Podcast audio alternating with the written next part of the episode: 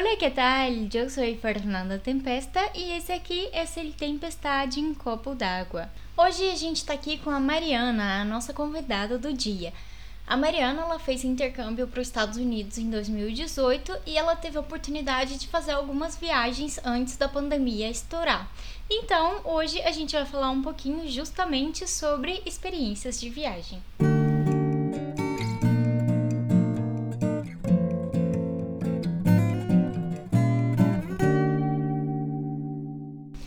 Então, Mariana, bem-vinda aqui ao nosso podcast. Obrigada, estou muito feliz de estar aqui. Que bom. Então, vamos lá, conta pra gente qual foi assim, alguma experiência, alguma coisa que você se lembra, algum perrengue que você já passou, aquela coisa que você fala, poxa, se alguém tivesse me contado antes, eu não tinha errado. Eu acho que tem algumas experiências e acaba que uma coisa vai puxando a outra, e eu sempre tento tirar algum aprendizado das coisas que eu vivi.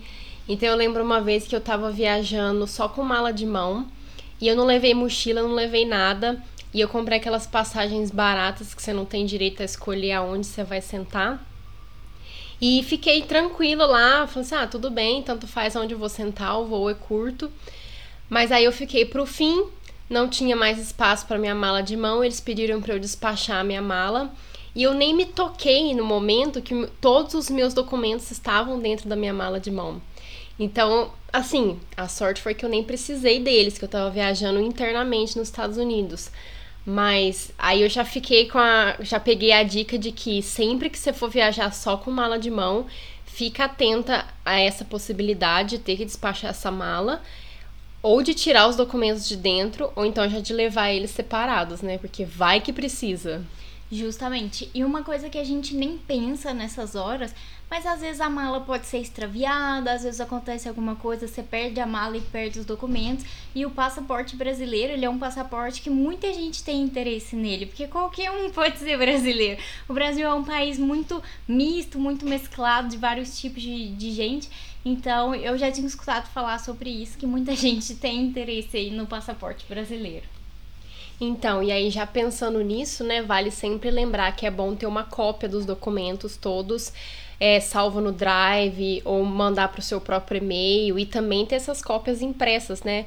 É, se você for pensar assim na hora de passar na imigração, vai que teu celular ficou sem bateria, ou se tá salvo no Drive, você não tem acesso offline, você não tem internet, e aí tá lá esperando para você mostrar os documentos não tem como, então já fica aí meio que duas dicas, sempre tenha a cópia dos documentos salvo online, porque também se de repente você, alguém rouba teu celular, você consegue acessar de outro lugar, mas também tenha sempre uma cópia impressa de todos os documentos, endereço do lugar onde você vai ficar, porque pode ser que você não tenha acesso ao seu celular, né? Então, é, e às vezes perde também o documento. É uma coisa que pode acontecer, assim, viajar é uma coisa assim, muita informação de uma vez, muita correria, coisa que você não sabe, você tem que ir decidindo e tomando as decisões e vendo ali na hora.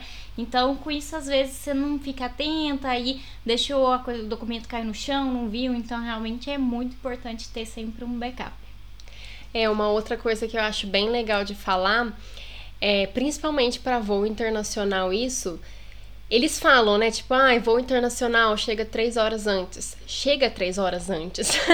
Porque se acontece alguma coisa, você tem que resolver ali na hora, você tem tempo para isso. E aí eu posso contar a minha experiência vindo pro Chile agora, né? Que eu tô aqui com a Fernanda.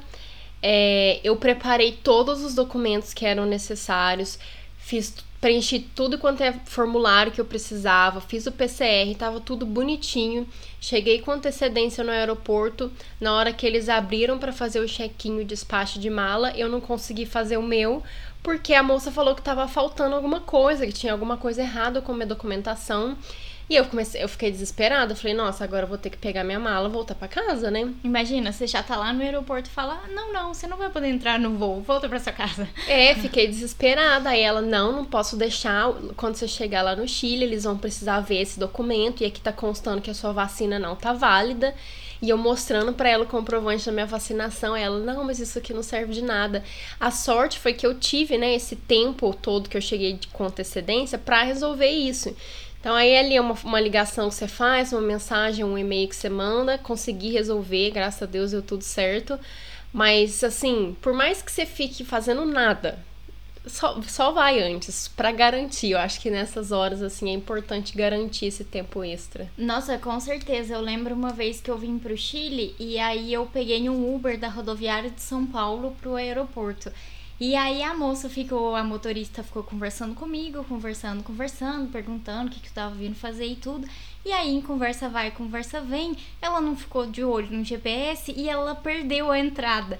E ela teve que dar uma volta gigantesca. Eu atrasei coisa de no mínimo meia hora. Sorte que eu já tava adiantado e nesse horário não tinha muito trânsito porque senão eu acho que eu tinha enlouquecido. Aí eu cheguei lá, ainda tinha que trocar de terminal e tudo isso. Então, é, são coisinhas que você não prevê, porque às vezes não tá acostumado, ou mesmo se você tiver acostumado, sempre pode passar um imprevisto. Ah, é, imprevistos sempre acontecem e é bom que a gente já prevê que os imprevistos vão acontecer, né? Igual quando eu tava voltando dos Estados Unidos pro Brasil, também é uma questão de tempo aí ficar atento com a conexão entre voos, assim, para não ser muito apertada. Eu saí do aeroporto em Baltimore tinha uma conexão em Atlanta. E eu lembro que na hora de escolher o voo, eu escolhi um voo mais tarde que eu pensei comigo assim: ah, eu não quero ficar muito tempo no aeroporto fazendo nada. Vou no voo mais tarde, aí depois a conexão vai ser menor, rapidinho eu já tô no voo pro Brasil, logo tô em casa. Só que foi muito apertada a conexão, porque eu voei internamente, então eu cheguei num terminal doméstico e depois eu tinha que mudar para um terminal internacional. E até tem aqueles ônibus, aqueles trenzinhos, né, que ajudam assim você mudar de um terminal para o outro para andar mais rápido. Mas eu não conseguia alcançar o trenzinho. Toda hora que eu chegava no trenzinho, o trenzinho já estava saindo e eu não podia simplesmente ficar parada lá esperando. E daí comecei a andar tentando al alcançar o trenzinho Ai, meu Deus, cada história.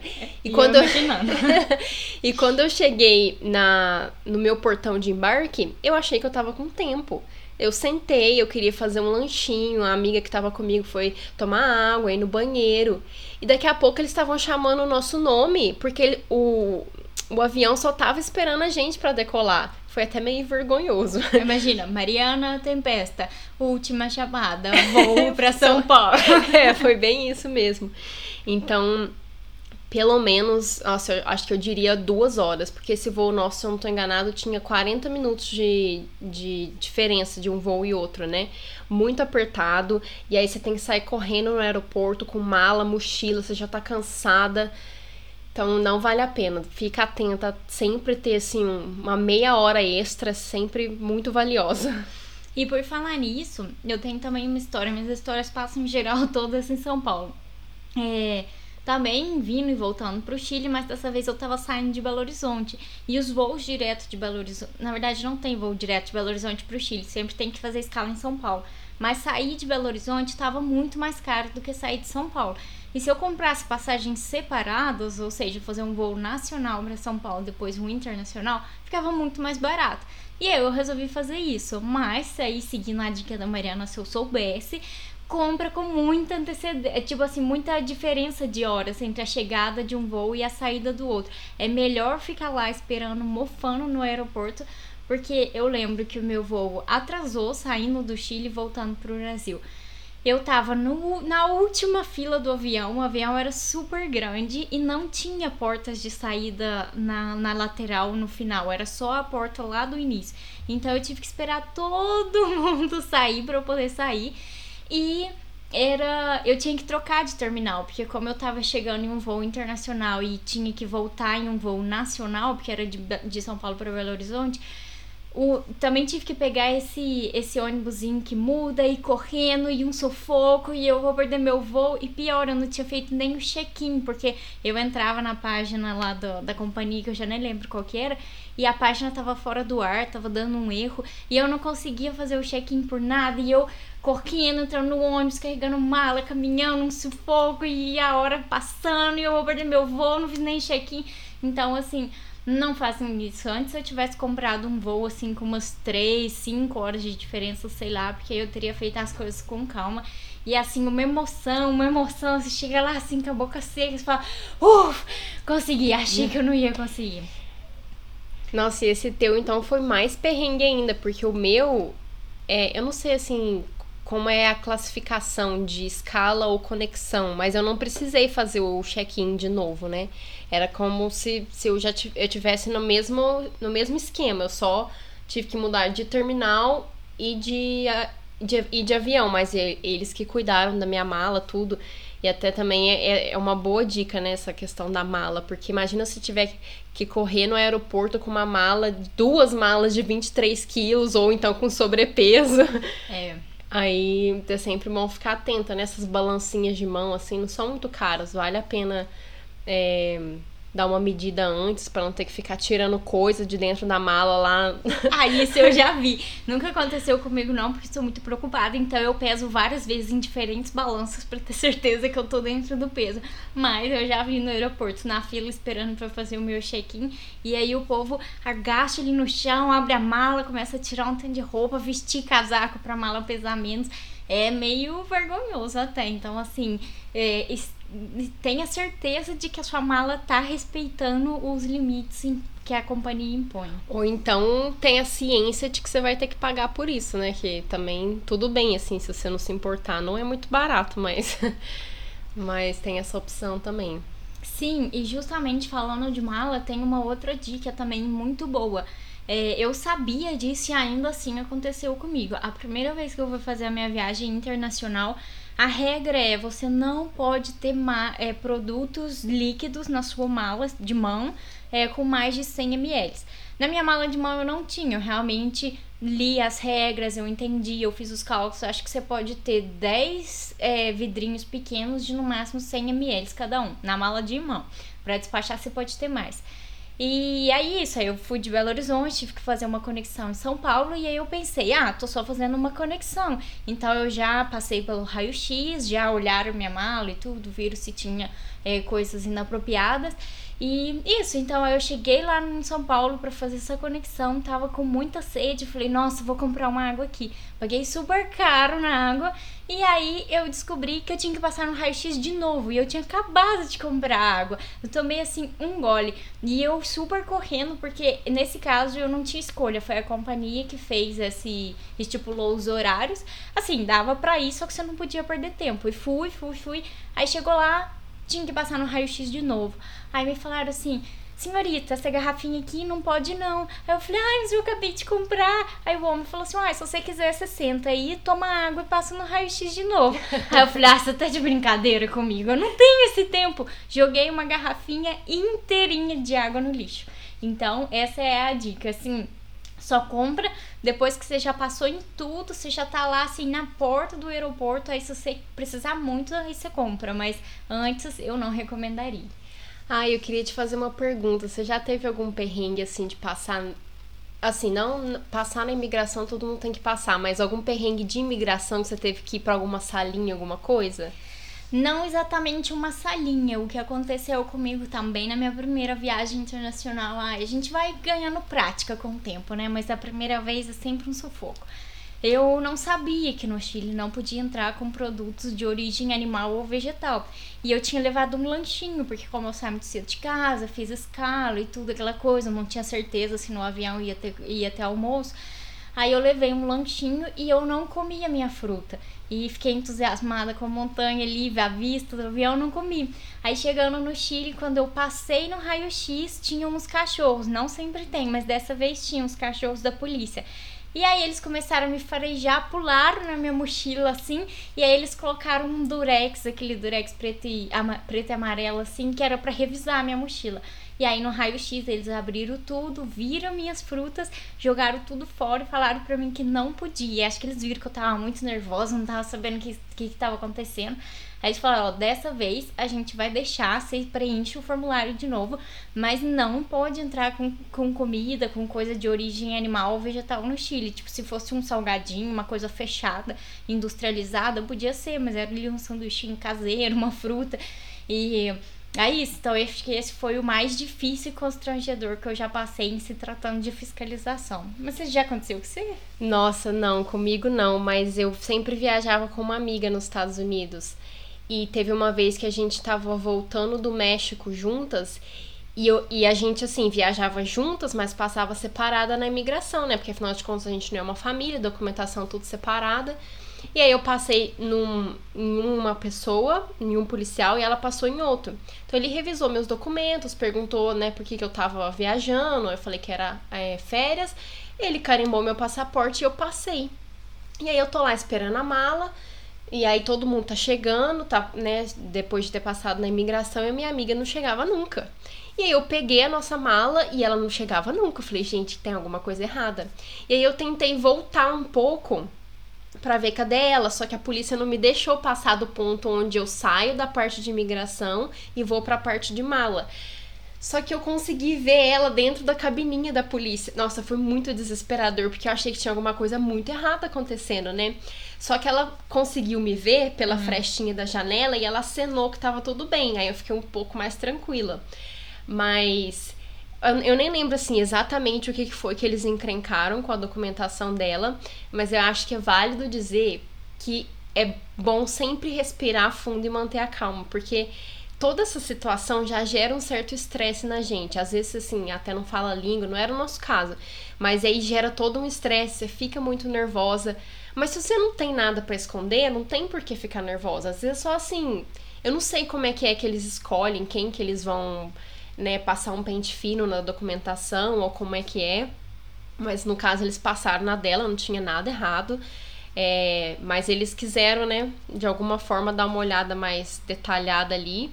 Mas é bom sempre manter a calma, respirar fundo, ter cópia dos documentos, igual eu falei, porque ela já tinha passado por isso também no Canadá.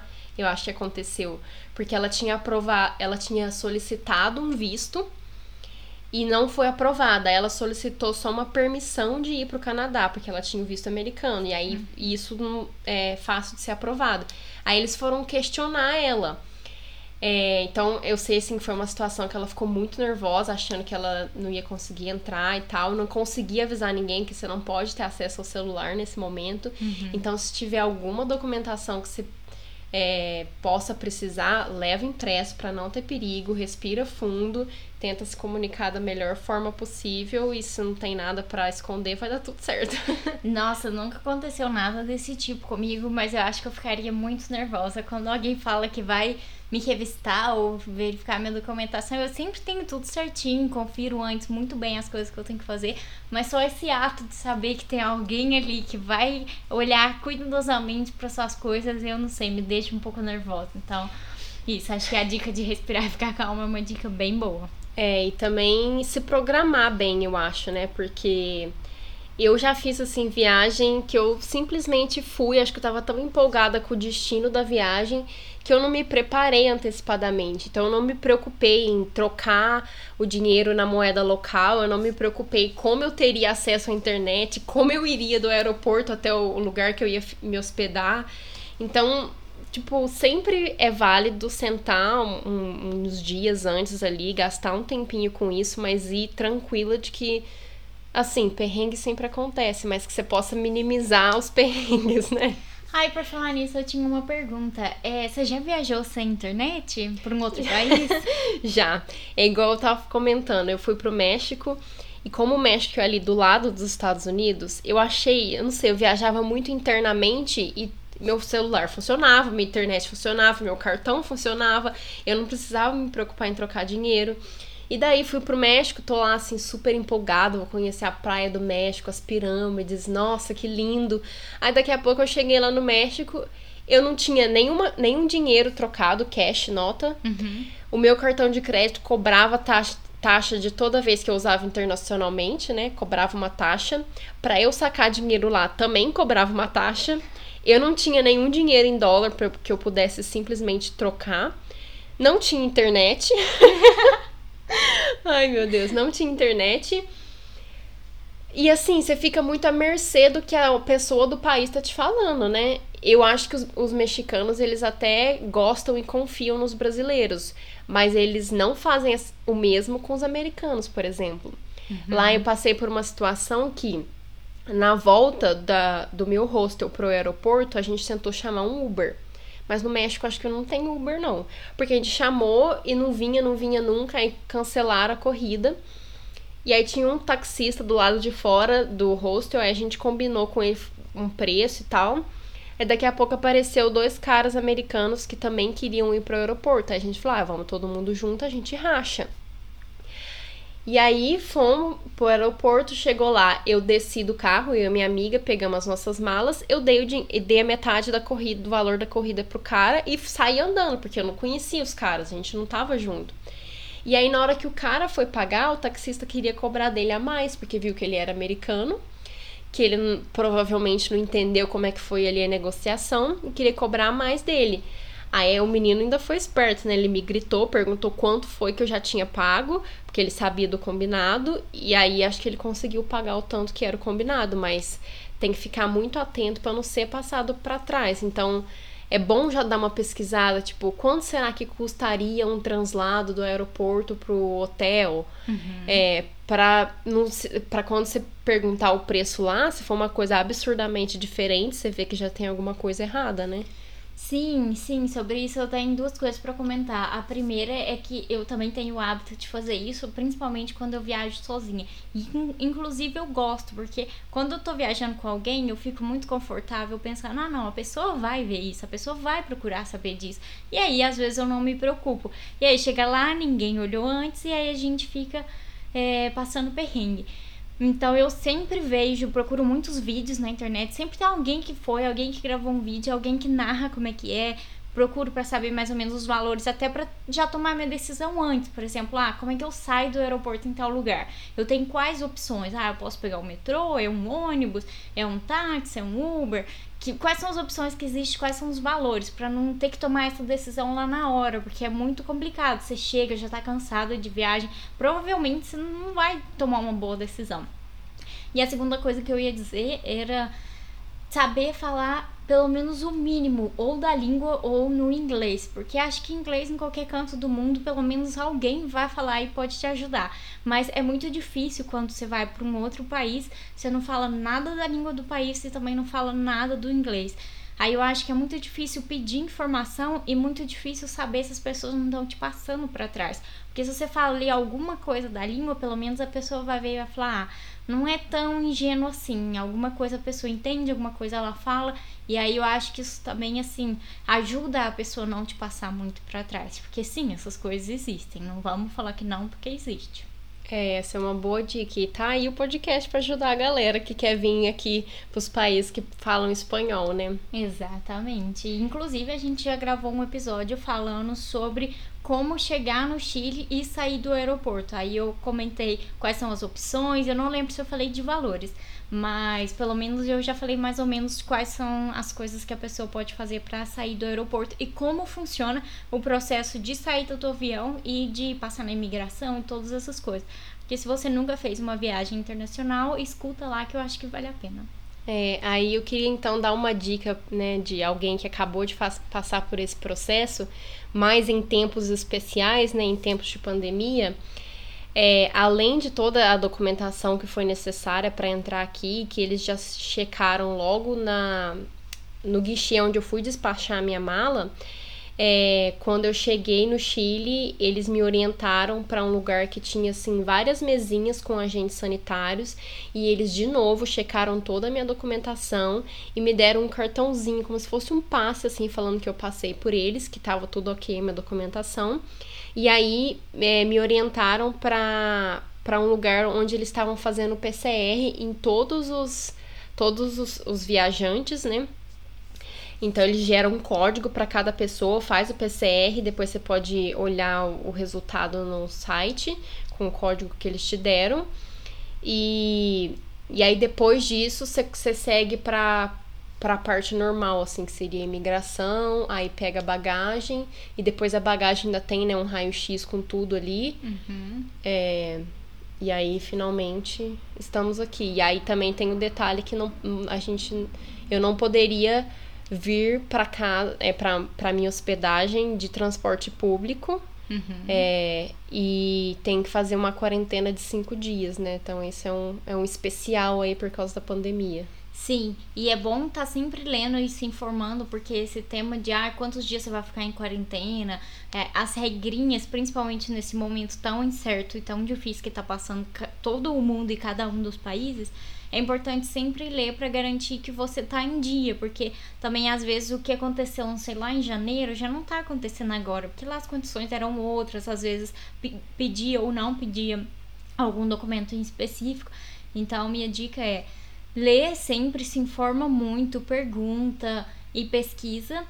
E outra dica muito boa que eu tenho também sobre isso é tenha sempre uma caneta e um papel na sua bolsa, na sua mochila quando você vai viajar, especialmente. Pode ser um caderninho, qualquer coisa. Por quê? Você com certeza vai ter que preencher algum formulário, alguma coisa assim. E também se você pergunta ali uma informação, às vezes não sabe muito bem a língua, ou mesmo que saiba, você pode esquecer, então leva uma coisa para anotar. E principalmente se de repente você chega sem internet, vai comprar internet no país, é super importante você ter algumas coisas anotadas, porque como a Mariana já disse, às vezes o celular acaba a bateria, às vezes você não tem internet, às vezes você não consegue se conectar no aeroporto. Então, assim, eu sou meio das antigas nesse aspecto. E eu gosto de ter sempre ali um caderninho comigo, uma coisa para anotar a linha do metrô, onde que eu pego, como que faz, porque esse é meu plano B. Se o A falhar, eu já tenho ali o B. É, essa é uma boa dica mesmo.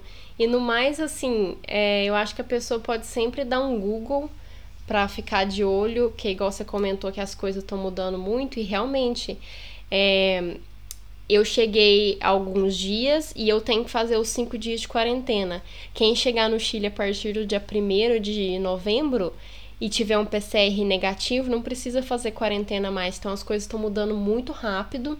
E é bom sempre ficar de olho, a gente dá a dica aqui, né? Conta uhum. as nossas experiências, mas sempre dá um Google aí se ficar na dúvida que tem alguém que já passou por isso, provavelmente, já compartilhou a, a experiência, né? Sim. E hum, vamos ver, uma última dica, Mariana, antes da gente terminar o podcast. Qual que é alguma outra coisa assim, mesmo que seja simples, que você acha que você pode dar a dica, porque isso ajudaria a pessoa a não não sei, passar perrengue ou se desesperar ali diante de alguma situação? Eu acho que uma dica que é válida, que nunca aconteceu comigo, mas eu já vi acontecendo com pessoas é, na minha frente, ou, né, que estão ali perto de mim no aeroporto.